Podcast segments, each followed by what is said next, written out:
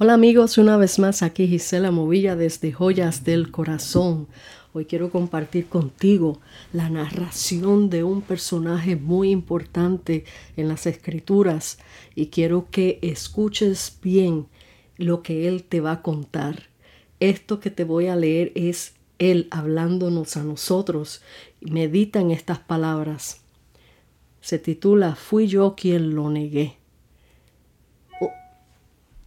Un día llegó mi hermano Andrés, corriendo todo fatigado para decirme que había conocido al Mesías, y me pidió que le acompañara para presentármelo. Le conocí y quedé maravillado con su presencia. Me presenté a él y le dije, Shalom, soy Simón.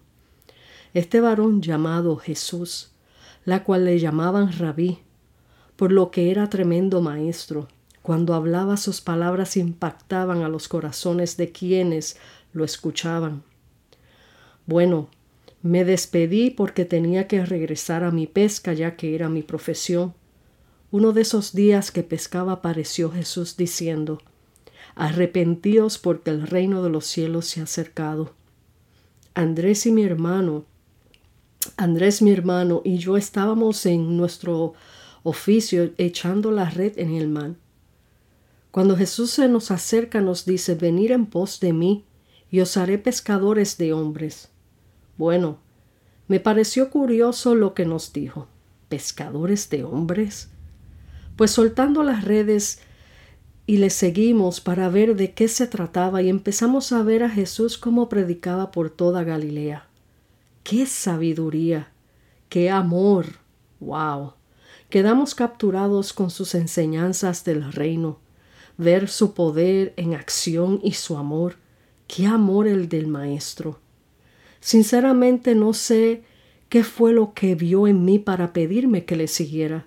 Si yo soy un hombre con mal temperamento y ligero al responder, un hombre tan pasivo y bueno como Jesús, ¿cómo es que Él quería que yo andase con Él? Aprendí a amar a Jesús como lo que Él era, el Mesías, el Hijo de Dios. Un día estuvimos toda la noche pescando y no agarramos nada.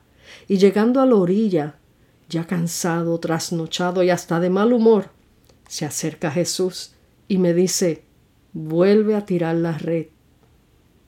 ¿Que tire la red? Si me he pasado la noche en esto y no pesqué nada, le dije a Jesús. Jesús muy tranquilo vuelve y me pide que tire la red. Bueno, no me quedó más que obedecer y para sorpresa mía, esa red estaba que se rompía de lo llena que estaba de, peces. ¡Wow! ¡Qué experiencia! Nunca lo olvidaré. Jesús estaba probando mi obediencia y mi fe y de paso moldeando mi terquedad. bueno, estas son las pocas cosas que les puedo contar. Si no estaría aquí muchas horas contándoles las cosas que viví con Jesús. El día que Jesús nos comenzó a preparar para lo que venía, acerca de que sería crucificado, yo me alteré. Porque ¿cómo es que van a venir a hacerle daño a un hombre inocente? Yo me alteré. Ustedes saben, como les dije, mi carácter no era fácil. Yo con toda sinceridad le dije que yo daría la vida por él si era necesario porque yo amaba a Jesús. De veras. Lo que me sorprendió de Jesús fue que me dijo que yo lo iba a negar tres veces antes de que cantara el gallo. Me dije, ¿yo? No, no, no, no puede ser, creo que se equivocó. Ese día llegó. Judas, uno de los nuestros, llegó con los soldados romanos y con un beso lo entregó.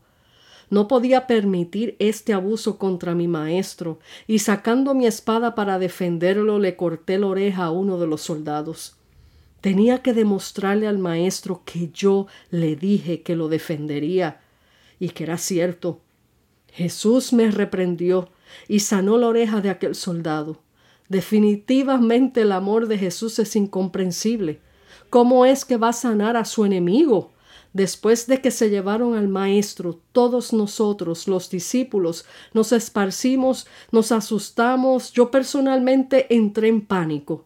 y quise mirar todo desde lejos. Pero una mujer me reconoció como uno de los discípulos de Jesús. Tuve que hacerme el loco y decirle que yo no era ninguno de los discípulos de ese hombre. Ella y otros seguían insistiendo y nuevamente les dije que no lo conocía. Mientras buscaba dónde esconderme entre la gente, seguía el acoso de que yo era discípulo de Jesús. Ya a este punto estaba tan alterado que hasta maldije diciendo que no lo conocía. Cantó el gallo. Fue en ese momento que recordé las palabras de Jesús de que antes de que cantara el gallo yo le habría negado tres veces. ¡Qué dolor! Negué a Jesús.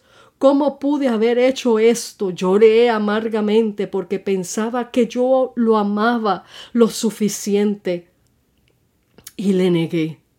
Qué angustia sentía en mi corazón y ya no había manera de pedirle perdón a Jesús. Ya se lo llevaron para clavarlo en la cruz. Me aparté de aquel lugar muy desconsolado y decepcionado conmigo mismo. ¿Cómo le pude haber fallado así a Jesús? Al que me amó tanto, al que me llamó para ser pescador de hombres.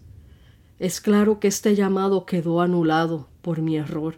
Jesús nunca me lo perdonaría, me dije. Jesús resucitó. Era la noticia entre los discípulos y ahora con qué cara voy a ver a mi Jesús. No soy digno de ser tomado al ministerio después de haberle negado. Olvidé que Jesús, mi gran Maestro, pagó en la cruz el precio por mí. Él sabía que le negaría y también sabía que me perdonaría. Su propósito continuó en mi vida, y si van a las sagradas escrituras conocerán más a fondo lo que Jesús hizo conmigo y cómo continué llevando su mensaje y de veras me convertí en pescador de hombres. Sí, yo fui quien lo negó tres veces. El Pedro pescador, el de carácter acelerado, el atrevido, el dudoso, ese soy yo. Y así Jesús me amó, me perdonó y me escogió. ¿Y tú? ¿Lo has negado alguna vez? ¿Te sientes que Él no te perdonará? Que tu llamado caducó por algún error cometido? Jesús perdona y restaura. Corre a Él sin temor de ser rechazado. Él te espera con los brazos abiertos, porque su propósito continúa en tu vida también. Te lo dice tu amigo, el apóstol Pedro. Qué maravilla de mensaje y de ejemplo maravilloso que podemos ver en la vida de Pedro al eh, negar a Jesús. ¿Cuántas veces nosotros eh, eh, hemos sido llamados por el Maestro, por nuestro Jesús, y nos ha dado algún llamado específico? Um, y en algún momento cometemos errores como todo ser humano comete errores y nos sentimos anulados porque el mismo enemigo pone en tu corazón y en tu pensamiento, ya tú no mereces perdón de Dios, ya tú no mereces ser parte de, de lo que Jesús dijo que iba a hacer contigo. Y, y a veces le damos mucha cabida a estos pensamientos que el enemigo pone. Si hemos cometido algún error, dice la palabra, abogado tenemos para con el Padre, que ese es el mismo Jesús. Él aboga por nosotros, Él nos transforma, Él nos perdona, Él nos limpia y lo que Él dijo que iba a hacer contigo, Él lo continuará. Una vez que nos arrepentimos de todo corazón y nos sometemos en su poderosa voluntad, Él continuará su propósito en tu vida. No permitas que nada ni nadie te aplaste, te margine y diga que tú no tienes propósitos eh, para el Señor, que ya tu ministerio caducó, que ya no puedes servir al Señor porque cometiste algún error. Todos, Todos cometemos errores y nadie, nadie en esta tierra es digno del Señor, mas sin embargo es por su gracia y por su amor. Él pagó ese precio en la cruz del Calvario para limpiarte de todo pecado si reconoces que eres un pecador, si reconoces que le has, que le has faltado al Señor. Él está listo para perdonar y extender su mano, limpiarte, limpiarnos para continuar ese propósito que Él tiene ya preparado de antemano para con tu vida. Quiero dejarte con este mensaje, porque yo sé que quizás habrá muchos en este momento que se sienten que no tienen propósitos en su vida, que no, no tienen ningún llamado de parte del Señor. Todos estamos llamados, todos, todos estamos llamados a, a, a servir al Señor, todos estamos llamados a buscarle, a, a, tener esa intimidad con Él, a llevar la palabra del Evangelio a toda criatura, por testimonios, hablarle al vecino, hablarle al familiar, todos estamos llamados, pero si hay algún llamado específico que Dios te haya hecho de antemano y en algún momento de tu caminar en el Señor tropezaste, o alguien te puso el pie para que tropezaras o alguien te señaló como que tú no eres llamado por el Señor. Reprende eso en el nombre de Jesús y ponte en las manos del Señor nuevamente para que Él continúe su propósito en tu vida. Dios te bendiga, Dios te guarde. Aquí te dejo con este mensaje. Medita en él, compártelo, deja tus comentarios, dime de dónde me escribes para mandarte un saludo luego por estos medios. Y quiero aprovechar este momento para para saludar a todas esas personas que se están conectando, que están siguiendo estos podcasts. Les doy las gracias primeramente al Señor porque me ha permitido hacer esto y segundo le doy las gracias a todos ustedes los que se conectan, los que me han dejado algún mensajito diciendo que todos estos mensajes les han ministrado, les han servido de, bendición para sus vidas. Eh, he visto a través de la página donde subo estos podcasts la cantidad de países que se están conectando y quiero enviar un saludo a todos ustedes, los de los de los Estados Unidos, los del Perú, los de eh, Argentina, los de Nicaragua, los de México, que hay muchos de México que se están conectando, eh, los de la República Dominicana, Puerto Rico, eh, déjenme ver quién me falta, porque yo sé que hay, hasta de Bélgica, gente conectándose, de Sudáfrica, em, Nicaragua, creo que ya lo mencioné.